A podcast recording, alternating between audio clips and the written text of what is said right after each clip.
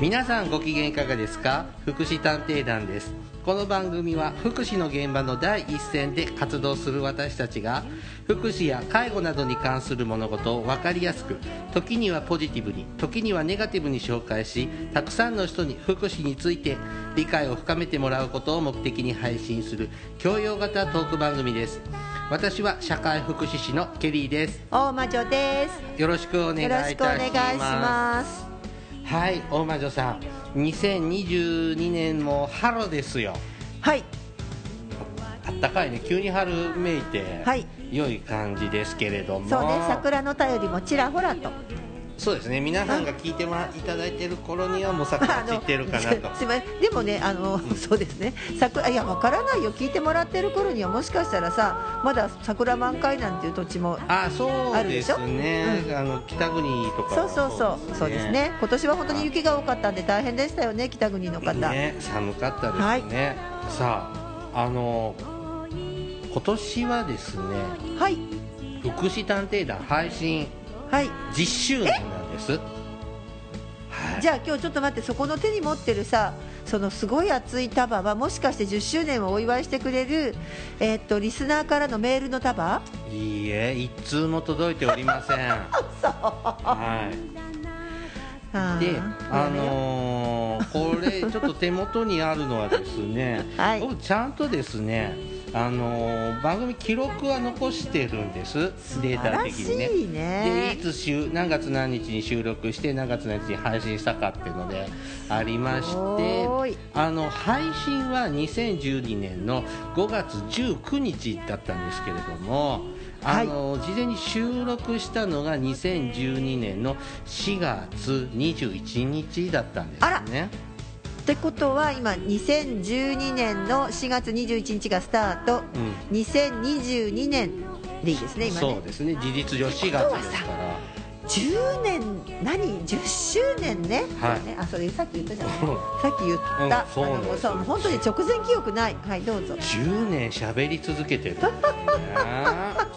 はい。で第1回はケリーさん1人だったんです。だったんだよね。そうでそう。第2回から大魔女さんにね誘われまして。参戦していただいてそうね。はい。それでもやっぱ10年。はいよくやってますね。ね、ありがとうございます。すべて本当にあれなのね、あの記録取ってくださってたけど、なんだろう、すごいよく喋ってるけど、はい。もうすいません、記憶ほぼ忘れてます。まあ、喋る 喋ってる方って記憶ないしもう今だってこの第1回とかこの辺は聞けないので最新のはい100回ぐらいしか聞けないはずなので。で全体で今日が200今日がね267回になりますなるほどね、はい、大体これ1本50分から1時間ぐらいそうですね、はい、喋ってて2回分収録しますからあまあこうか。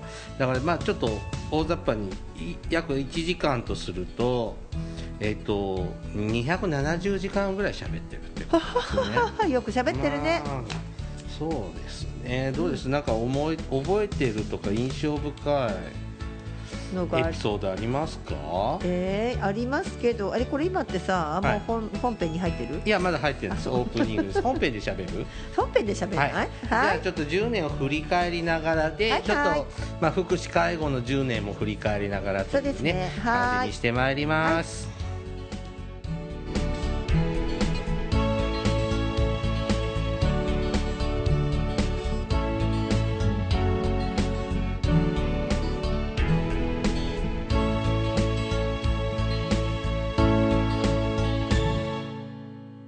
福祉探偵団。福祉探偵団。第267回。番組の10年を振り返る。おお、素晴らしい。うんという誰もお祝いも届いておりませんが。し、えっ、と誰一人あのメールもなく、はい。細々と。はい。でもねたまになんかあれだよねポッドキャストのあのランキングではさ200位以内にたまに入ったりするんだこの番うん組。誰が聞いてるんだろうね。見てない。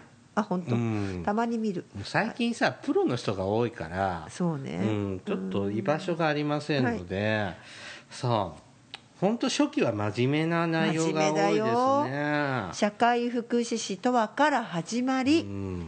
ノーマライゼーションとはこの辺ノーマライゼーションもう一回やり直してもいいかもね。そうね、うん。また時々ねやっぱやらないとねそうですね。老人ホームに入りたいってやつと、うん。あと平均寿命生活 なんか生活保護とはだけど生活保護よく出てくるね。まあね。時代でしょうね。うん。あとね私さっきほら言われたさそのはい。一番印象的なのどれってどれどれ？ケリーさんはどれ？えー、僕ね名作だとだから印象深いのはうん。あのーどこだろう。あのゴミ屋敷。やっぱり？うん。あれ名作ね「ようこそゴミ屋敷へ」うん。えー第58回ですね。あー。あのゲストローラさん、はいなんかあれはすごく良かったね、うん。自分自画自賛、うん。はい、であのいまだ完成度が低いのがあの老人ホームコレクションね 何回説明してなもなんかさ途中で分かんなくパなっちゃう。ッと記憶がある限りでも34回やってるんですこのテーマ、うん、はいはい。それでもちゃんと説明できていない回できていない感があるぐらい。うん。うん。あのひどひどひどいつもりではないんですけど難しい、う、うん。ん、難しいですね、うん。なかなかこう なんだろう伝えるのにもで喋ってる方もだんだん頭が混乱してくるという、うん。微妙な違いとか法的な位置づけが何っていうかあったりね。あと私結構ねあの、まあ、これは半分あの面白かったというレベルでは、やっぱり、えーね、あの最低ケアマネ VS 最悪ケアマネ第50回記念という。う。ん。まああのその後ケアマケアマネネタはとこちょこちょこね、うん。入るけどケアマネを褒めたことがないじゃない？この番組、ね もしかしたら。そして私はあの、えうん。そういえば最近もそのほ あのまた呼吸を下ろすネタをうん。収集してきてしまいました。本当に。あさとねおーこれこのちょっと力作なのは128回からの相模原事件、ああ長かったもうね4回もやったんですよこれ。でもさ、そうね私一人で喋ってたよねこれ。うんそうですね。にでもこれもう128回。2016年の夏ね。の夏です。はい。配信なので、うん、ね、でもね本当にあのショッキングだけどでも本当にまた風化してしまうというかうん。もうねあのうん。この前でこの後一回ほら裁判の結果が出ましたをやらなかった？ほらあほらやりましたよ。157、あ157が相模原事件から1年で、でその後なんかもう一回やらなかった？裁判。あ時々あのあ挟んでるだけかな？うんほほじくり返してやってますよ、ねねでうん。でもねもう本当に決心してしまってるので、うん。あと本当に死刑を今待ってる状態でしょ、そうですねだから、うん、いいのかな、でも、あとたまにやってるよね、あの相模原のあそこの新しい施設が新しくなったとかさ、そうね。とか、あこの前やってたじゃない、なんかあの施設職員が虐待かなんかしてさあ、同じ違うとこね。同じ系列かなんかの、うんなんか違違うねねあの似たような名前のとこがとかさそんなのやってたね。杉山春さんそうです。のねね。あのビッグ一番のやっぱ一番ビッグなゲストかな杉山春さん。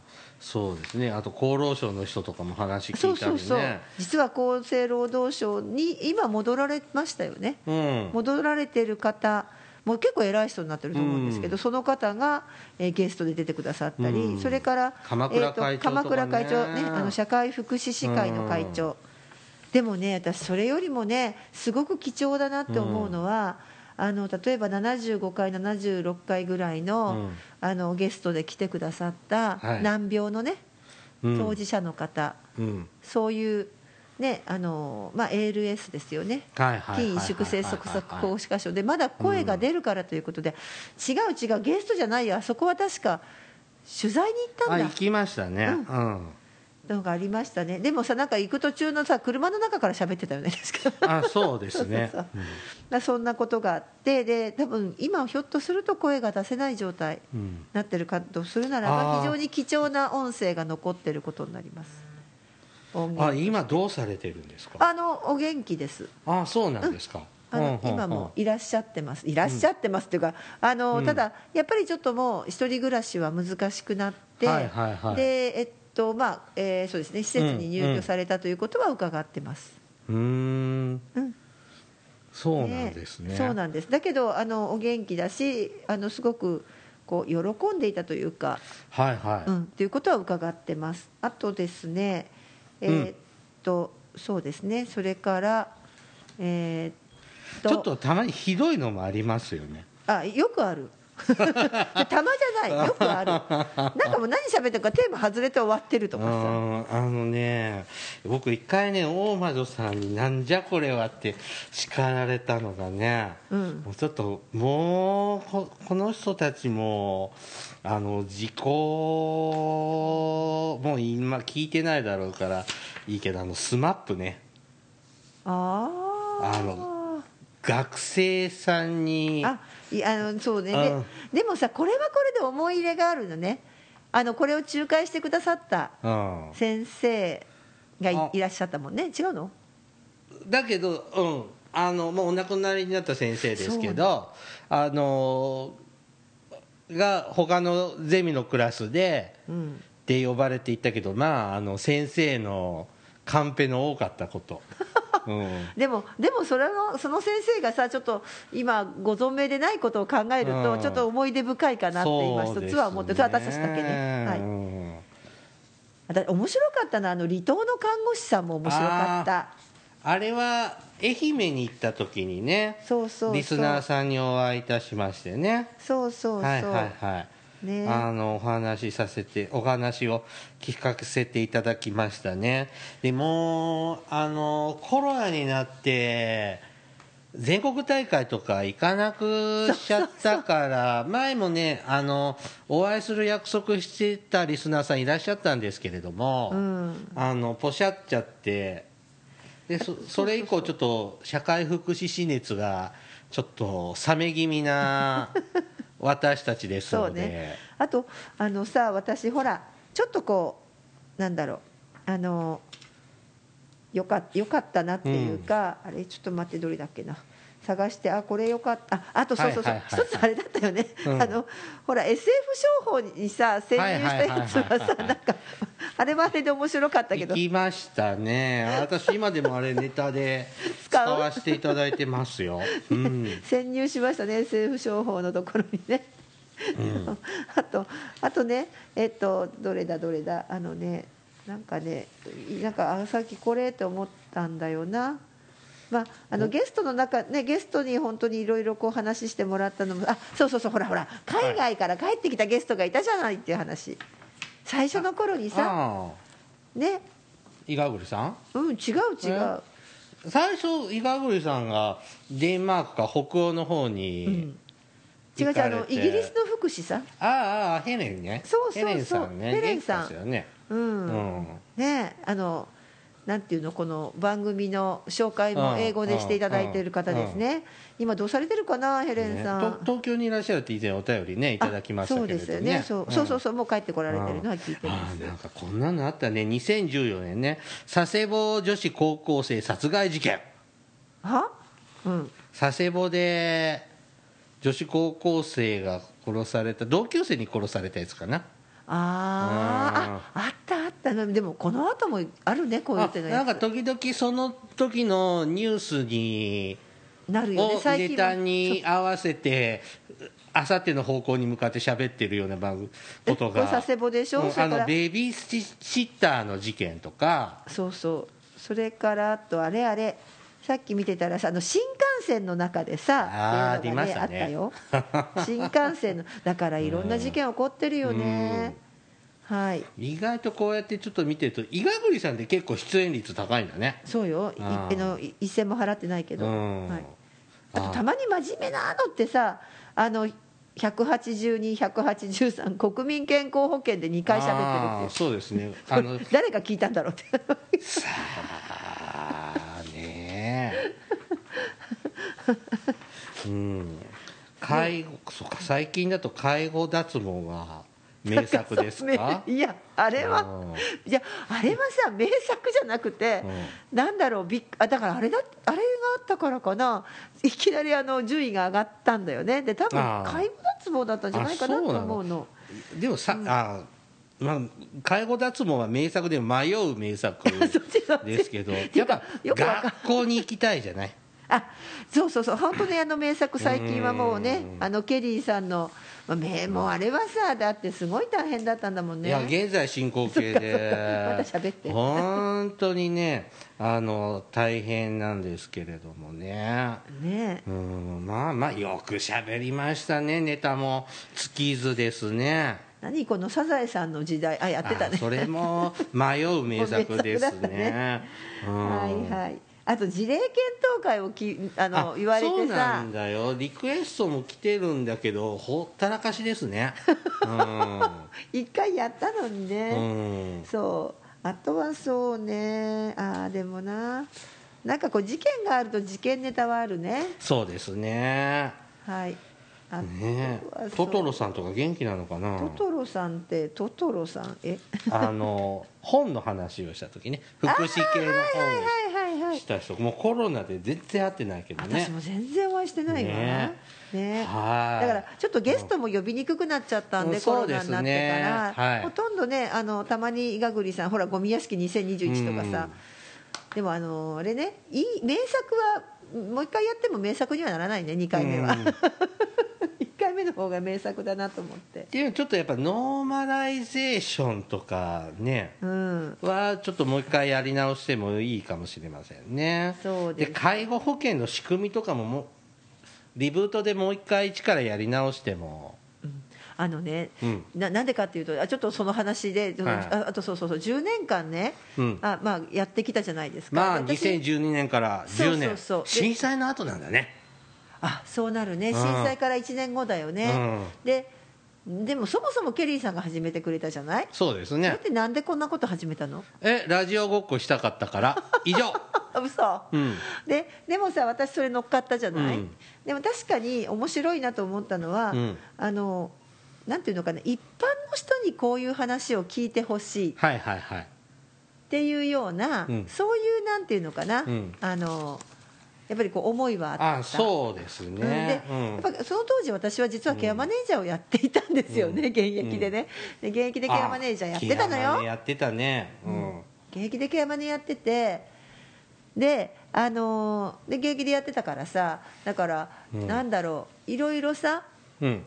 あのね、いろんなこう情報も入ってきたし、はい。でそういう中で一番なんか気になってたのが意外に一般の方がこう介護ってそのすぐにはなんて急に始まるよね、うん。ある時急に始まって、うん。ある時親が倒れましたで始まるんだけど、でそういうのが一番多いんだけれどもその時に意外に一般の方たち予備知識がない。で2000だって2000年から介護保険が始まってはいはい。2012年からもう12年やってたわけじゃない、うんうん。だけどその時点で私その10年前に、はい。なんかみんな知らない人が多い。っうんていうのはすごい感じたんですよ、そうですね。だからそういう意味ではそういうのを伝える媒体としてこういうのがあったら裏話もしやすいなって思って、えー、とケリーさんのにの方。そうですね。僕が2010年前後にポッドキャストを聞くようになったんですよ。うん。でもともとラジオ好きなので、まあ普段からよく AMFM は聞いてたんですけれどあのこう素人さんが喋ってるでしょ、うん。ちょっと身近に感じるのとあとポッドだから普通のテレビ放送でも新聞でもラジオでもあのオールマイティーな話が多いじゃないですか。まあね、うん。はいはい。だからこの福祉に関わらずともガンダムの話しかしない番組とかうんそういうもう自分の趣味のことしか喋らないっていうようなのはやっぱ普通のテレビラジオじゃき見聞きできないからそういうのを見つけて面白いなと思ってラジオ好きだしでやっぱ当時やっぱ福祉介護系って今もそんなに多くうん。ないんですけれどもやっぱこう発信する人がいなかった、でホームページとかブログとかにはあるのよ。ありますあります、うん、でも読む？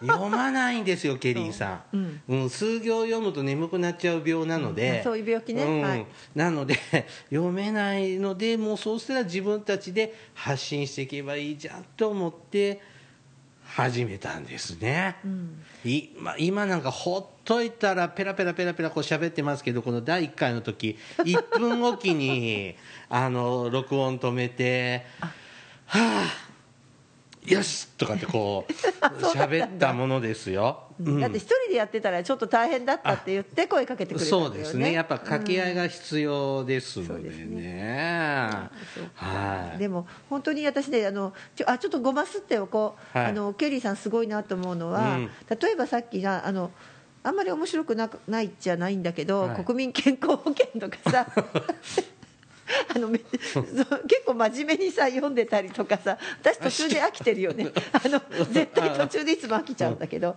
そういうのがあったりあと事前に調べてきてくれてますよね。いろんな、まあ。学校あのね、そういったこうそういうものを教える立場も、まあ、きっとあるんだろうなと思うので。いやそんなことないであすよ。そうないの、うん。なので、えー、とそういったさこう事前にある程度テーマ絞れてるとあの調べてきてくれてそこら辺は本当に助かってます。私なんてその日のあの出たとこ勝負で喋って。いやあれたまたま資料がねあ見っかったらこれだと思って。あそう。うん。でででもやっぱ本は買ったりしましたねこの番組でもね。あーまあうん。本当に確かにさこう自分ではこうだと思ってても違ったりするので、やっぱりある程度これをやることでこの番組で喋らせてもらうことでやっぱりなんとかなちゃんと知識として知っておかなきゃいけなかったりとか、うん。あここだけ調べておこうっていう、まあ、自分の勉強にもなってますけど。うん。うん。さあまあ福祉探偵団もまあ10年ですけども、まあこの間もですねこのちょっとリストを見たら福祉介護の大きく言うと社会保障の業界がどう変わったかなって見れるかなと思いますがいまいちピンと これこきません。ねちょっと分かりかねますけれども、はい。でもたまに時事ネタ制度のね改変についてとかもねあの紹介しますけど10年でも介護保険自体はさもう、はいえー、とそんなに大きな改正はなかったですよね。もう最近ないですないですね。もうものすごい大きいっていうのはないけど、ただだんだんだんだんこうあの要す要するに介護予防とかさ、うん。そういう考えはもうもうその2012年始まった段階に出てきてたんだけど、うん。そそこからあそうそうあのちょっと最近だとさ地域包括支援センターってあるよね介ち護保険の。地域崩壊支援センター？ち地域アホ会？あ違う違う。アホ違うアホじゃなくて地域包括支援センターってさ、まあ、これは全国にあるなんだけども、そこがあのほら介私たちが始めた10年前はそれはもう介護保険の,、えーの業務するとこだからうん。65歳以上の人たち地域の中の65歳以上の人たちっていうのがうん。対象者でしょ、うん。だけど今だんだん変わってきて地域共生社会って言ってともかくこういろんなことをミックスしてさ、うん。うん支援していこうみじゃあ、うん。ミックスが地域でまあ要するに地域で自分たちでやるみたいな生活になってちな地域包括ケアシステム。そうそうそうそうはい。でその辺になってきて例えばあの、例えばこ65歳以上の高齢者うん。の相談だけじゃないことも、うん。例えば最近こう受けてるそうそういう相談を受けますよっていう包括支援センターが全国的には出てきたりとかはしてるみたいです。やっと出てきたんですか？そうそうそう。で私たち散々何が包括よあ、包括とか言ってたけど、あのやっとまあ包括的にっていうそのそういう意味ではねそうあ区分けうちじゃありませんとかさ相談に行ったらうちじゃありませんとかじゃなくてうん。あの要するにワンストップって言ってねうん。相談っていうようなところがやっと10年で出てきたとかいう話もちらほら。だから障害の方で言ったら障害は変わったよねこの10年。なんかさうん。あちこちに今事業所ありません？だって10年前私そうああのあそこのポジションで仕事してたなと思うんだけど、はいはいはい。そんなありました？うんうん。あんまりなかった。むかあんまり変わり昔と変わり映えせず。でも今ちょっと街歩いてるとえこんなとこに障害者施設ある？障害者事業所ある？って感じですごいよね。増えましたよね。で特に、あの多いのが放課後デイサービス放さ。課後デイサービス。多いよね、だってね、これ平成26年から平令和元年までのね、はい。データだけどちょっと見てるはい。参考が、26年度から令和元年度まで放課後デイサービスだけじゃなくてその、うん。通所型の子どものはい。そういったサービス、はい数が約2.3倍ですって。だからこれよりさらに伸びてると思う。そう。ん。そりゃ見るよ、うん。どこにでもあるものね。なんか特にコンビニがさ撤退した後のであ放課後デイサービスが多いこと。とあそこがある。うんううんんうん。柵柵で囲まれてるけど。そうそう居抜きみたいな感じでさ コンビニか放課後デイサービスかみたいでしょ。だけどねちょっと思うの。あんなにたくさんね障害の子どもさんの支援ができるプロフェッショナルな人がそんなに何倍も 急に湧いて出てきたんだろうか。いやー、ま そもそもだって障害者福祉に携わる現場スタッフって絶対これっていう資格が必要なわけじゃないじゃん、そう。うん、だからね介護はさあの介護職員研修をさうん。あのちょっといろんなパターンがありますけど受けてね受講して終了しないとっていうところからですよ。障害は別にそれに限ったわけじゃないから。ど素人ど素人無勉強な方でも一応できますよね。えでもさ介護だってさ高齢者介護だって別に施設に勤めるのは関係ないよ。素人さんってああでもそっかこの間も喋ったよね。そうそう、だからそこのスタートは一緒、うんただ、うんなんとなくあの高齢者福祉の方がある意味なんとかな施設の中に介護福祉士普通にいるし、それを雇うと加算がつくけど障害者の方はそれがそうじゃない仕組みなのであこんな私も思うのたくさんのさまあ、生活介護っていうデイサービスでね、うん。いわゆるそれも増えたし、まあ、それはありがたいことなんですよ、うん。障害の方が選べるようになったあそう。これはいいことなんだけど、正直こんなにたくさん専門家ってえどこどこにいたんですかって あの何十年も、ね、200年も生きてるとそんなこと思うよね、本当にさ四半世紀前はさ養護学校今でいう特別支援学校特別支援学級を出てからのいい生活する場所生きる場所を探すので、保護者って死に物狂いでそうそうやってましたけど探してらっしゃいましたけど。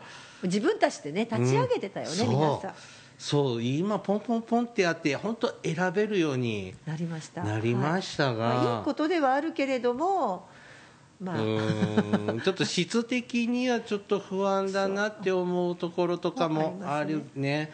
またグループホームも増えたね障害の方。まあ増えましたね。いやもともとグループホームは障害者のあそうです。そうですよ。もあちろんそうのですよ。施設なので。それははいそうですん。よ浅野史郎さんがはい本書いてさうん。書き買いました私昔。ねはい。それが認知症の方にも応用できるんじゃねえかっていうので介護の方のグループホームっていうのがうんねあのダーって増えましたけど確かにそれも増えた、ね。うん、社宅を買い取ってたりね、そうそうそう。うん。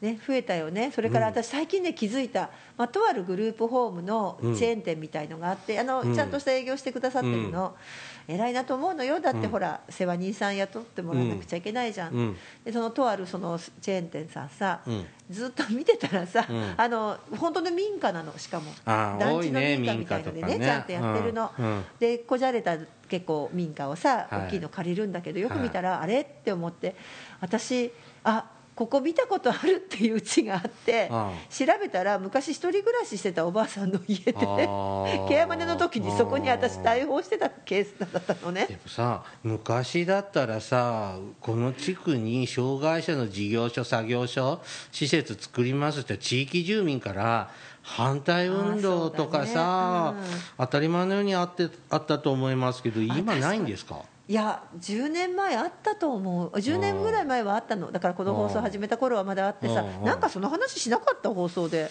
私した覚えがある。うんでもあの今はねどうなんだろう。あんまりないのかな。でもゼロではないんじゃない、うん。だってほらついつい数年前はさは関係ないけど東京でほら児童相談所をさ街の中に作ろうと思ったらさ地域住民がみんなで反対したじゃない？ああそんなのもありましたね。そう一時保護所をね。うんうんうん。あまだないわけではないんでしょうけど、まあ、あんまり表立っては聞かないですね、あと商店街とか、うん。こう雑居ビルとかに障害者の事業所っていうのがうん、増えました増ねえた、あれは多分障害者自立支援法総合支援法によるそうですね。あの規制緩和が大きいのかな、だから営利事業所がさ経営してるのが増えた昔はなんか障害とかもねあーそうですね。まあ、高齢者も一緒なんだけど、障害の方に関してはあの社会福祉法人とか、うん。まあ、場合によってはこうなんかのこう何 NPO とかのイメージあったけど、今は本当にね有限とか株式会社とか、うん。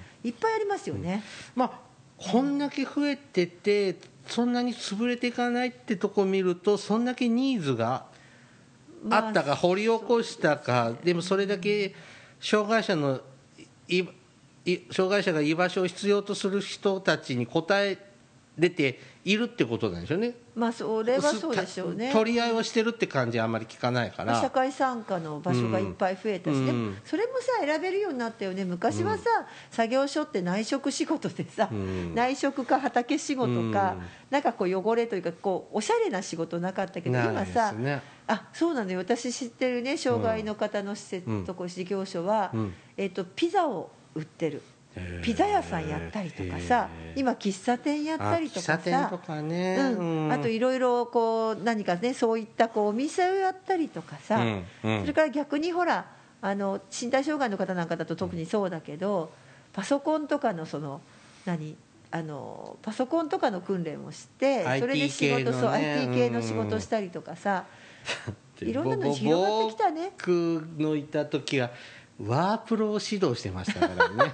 でも10年前はもうパソコンだったパでしょ？ソコンですね。もうね。なるほどね。そうそう。まあ、障害の方も変わってみて介護お年寄りの方もどうなんです？もう高齢化率はどんどんとうなぎ登りで。で2025年が、えー、と70あれだね。あの、うん。段階の世代が75歳になるんですね、はいはいはい。あのーじゃあちょっとこの10年の大雑把ですけど平均寿命とかどれぐらいこの変わったか？10年で変わったものかしらね、えーっとちょっとあのとっさに思いついて喋ってるだけなんですけども えっと2000、うん。ごめんなさい10年。10年前じゃない2010年ね。ねはい。12年前の日本人の平均寿命が男性が79.64歳。はい女性が86.39歳。はい。で、えー、と令和元年ごめんなさいちょっと最新のデータじゃないんだけど令和元年で男性が、えー、とあ81.41もう歳80越したんだね。女性が87.45歳。この10年でい10年近くで1歳ぐらいともに。あん？あじゃあ男性は2歳違う違う男性は結構行きましたよ、まあ、女性はね長生きしますからね。もともとね、ううん。んっていうのがねなっていますし高齢化率はこれまた2010年でごめんね。10 12年前の平成22年で23%はい。で令和元年ね2019年になっちゃうんだけどもだいぶ古いね。えっ、と 28.4%5%56% はい増えてる。超高齢社会ですね。ですね。まあでもさうん。一番さこの 10, まあ、この10年じゃなくてこの3年 ,3 年ぐらいだけど、うん。2年で変わったのはさすがのこのコロナですよね、うん。やっぱりね。ちなみに合計特殊出生率ね。あはいはいはい。あの女性が一生のうちに何人赤ちゃんはいはい。産むかなってやつですけど、2010年の合計特殊出生率が、えー、と1.39はいで2019年、はい。令和元年で1.36あら。でこの間本当は1.4なんとかって増えてたんですけど、うん。コロナ禍でダーンって落ちて、うん。で今1年間に生まれる子供10年前で100万人ぐらいだったんですけど今80万ですね。切っちゃったんですね。1年間に生まれる子供ってね。うん。うんどんどん少子化はね。でコロナでさ余計に結婚する人も減ってきててで少子化が進むんじゃないかっていう話まくっも出ます。てますね、だってまあこれもよく言うんだけど今今年生まれた子は全国に同級生80万人よ。うん。でも段階の世代は全国に同級生250万人いるんだから、すごい。うん、だけど本当さ高齢なんかこの10年で確かに自分も年取ったわけだけど、そうですね。忘れてました。え忘れてました。えーあ17歳なか17った歳なんではい。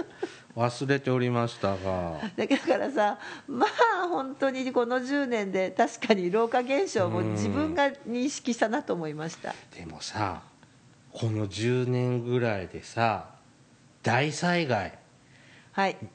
見たり体験したでしょ、うん。疫病。流行ったね。今まさにそうですね、で戦争。そう。ここの一番直近がそれだよね。なんかさこんなの体験しないだろうって思うようなことこの10年ぐらいで大体体験しちゃってるね。でもねあなんかちょっとだけ戦争に関しては、はいあれはあれだよね。なんかななぜあの戦争だけって言ってる人たちいるよね。あまあねの中東だとかシリアだとかってあちららはずっとやってるわけだから、うん。なんでそっちは注目しないの？ってやっぱりこうそこら辺が白人のうん。なんかちょっとその辺を感じるけど、ね。ヨーロッパで戦争起こるっていうのはもう思わまあ、なかった、確かにね、うん。東ヨーロッパの方になりますね、あそこはね。だから、もうだって散々さ平和なせ世界を作っていくようにっていうような感じで世界人権宣言がありのってやったけどうん。なんかすぐ吹っ飛んじゃったしあのショッキングさ 話がそっち行っちゃうけど、はい。ショッキングなのはさあのウクライナって本当にこうあの国旗はあれでしょ？青い空とからあとあの小麦の大地ですね大地だって言って。でうん結構綺麗だしあの街もすごくなんか綺麗じゃないですか、うんきちっとしててヨーロピアンなね。ヨーロピアンな。うん。それがさなんだでかカラーがちゃんとあったんだけど、うん。あれカラーカラーでもう白黒になっちゃうのね戦争だと。ああれはちょっとショックだったんですけど、ねだからそうね私たちちなみにあと10年こんなことするの？終わりどころがわからないんで そろそろ終われっていうメールは来るかもよ。うんはい。だからやめやめ時がどこなんだろうな、うん。あのまあそうね。まずは200年も生きてる私から消えていく方だろうなまあと思そうですすってまね。ね、まあとりあえずマイペースにね楽しんでやっておりますのでね。ね本当、はい。なんかあとどんなテーマがあったらいいんだろう。皆さん聞きたいなんかあるのかな、まあリクエスト来ても大体もう無視してますけどね。うん。あそれから全然関係ないけどさあの全然関係なくない。結構ほら社会福祉士びっくりしたのは国家試験受ける人たちが結構聞いてたってくれてたあー。でそれでさよならしちゃったりね。あそう。でもさ、ね。今年あれだでしょ？あの高かったんだよね。あの合格点が。100何点じゃないとか。初めてでしょ？100点越したのって、だからさその今年そういう養成校にうん。行ってた友達が、は合格したんですけどいやもうそのやっぱふ普通さあれ150問中8090ぐらいでもそうそうなのそうなの。あったでしょ？だから余裕こいてたら何人か落ちてて声声かけられなかったって言ってだから、ましたね。あの試験終わってから90いくつだったから、うん。ルンルンしてた人が今あのへこんでるもん、これは10年の変化の一個かもしれない。よ、はい、は本編はねここまでにしましょはい。うねキリがないので。何にもまとめがない。はい。This is 福祉探偵団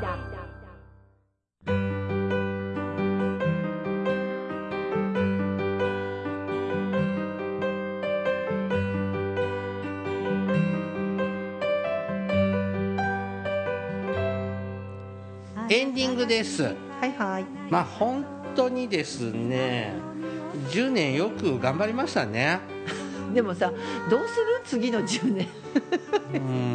ちょっとどこでやそうやめ時って難しいな。ケリーさんまだ若いからケリーさん続けられる。17歳だからね。うでもそうね。あの話し相手も大事じゃん。うん。誰でもでき誰とでもできるってわけじゃないじゃん。まあね、うん。そうね。な大体その日のうちにさあの大体こうなんか何やるって言って最近そうだもんね、うん、ちょっとねあの打ち合わせしてね。確かにね10年前と比べると忙しいです。仕事が。まあそうですね、うん。はい。まああれ僕10年前もあそうだ。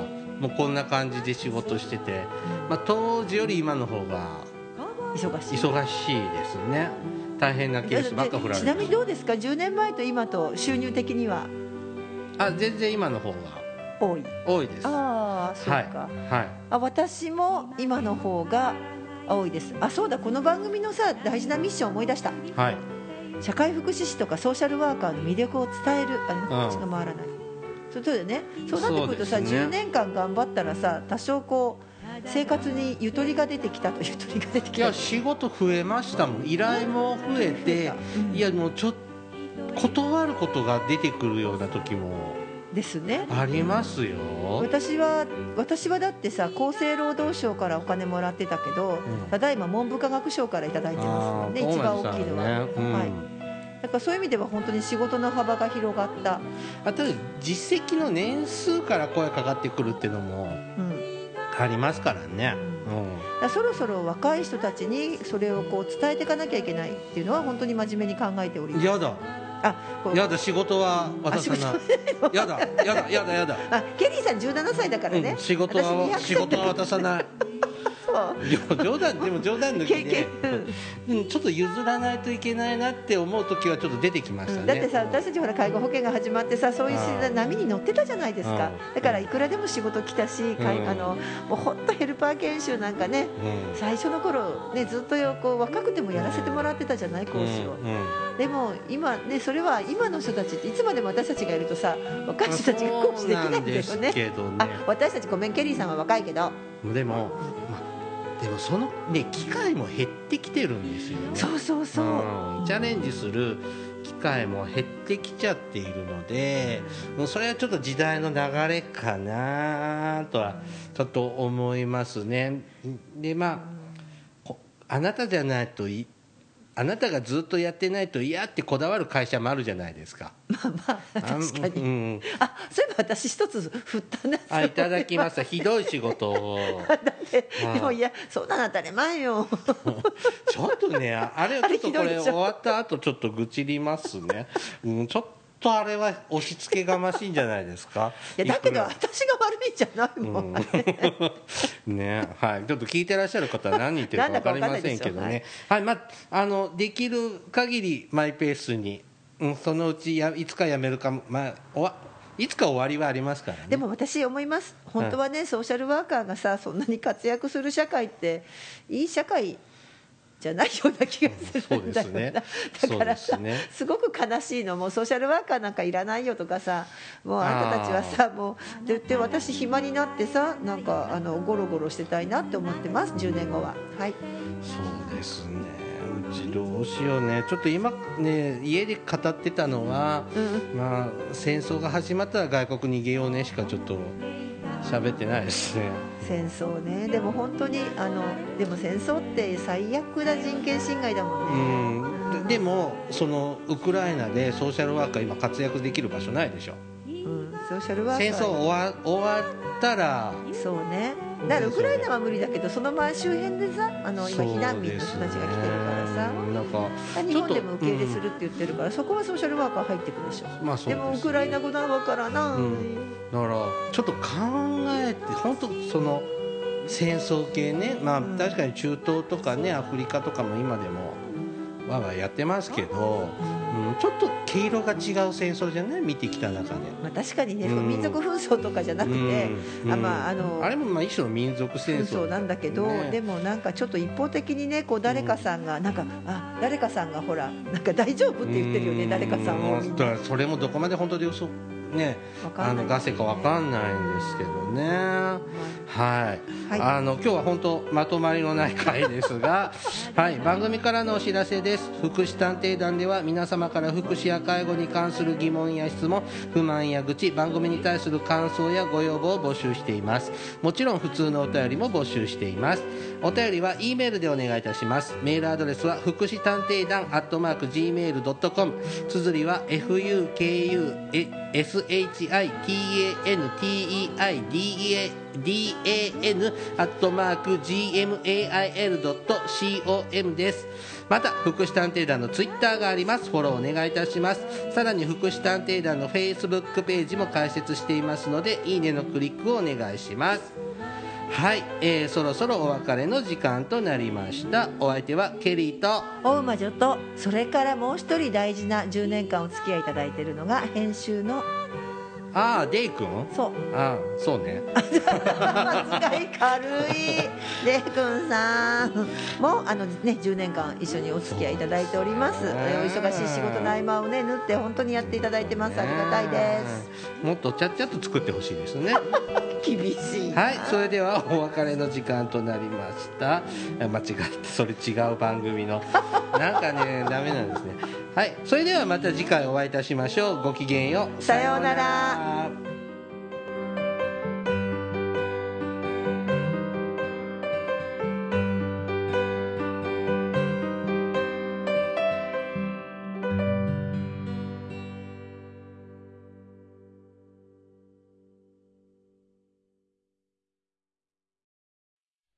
福祉探偵団。皆さんご機嫌いかがですか？福祉探偵団です。この番組は福祉の現場の第一線で活動する私たちが福祉や介護などに関する物事を分かりやすく時にはポジティブに時にはネガティブに紹介したくさんの人に福祉について理解を深めてもらうことを目的に配信する教養型トーク番組ですぜひお聴きください。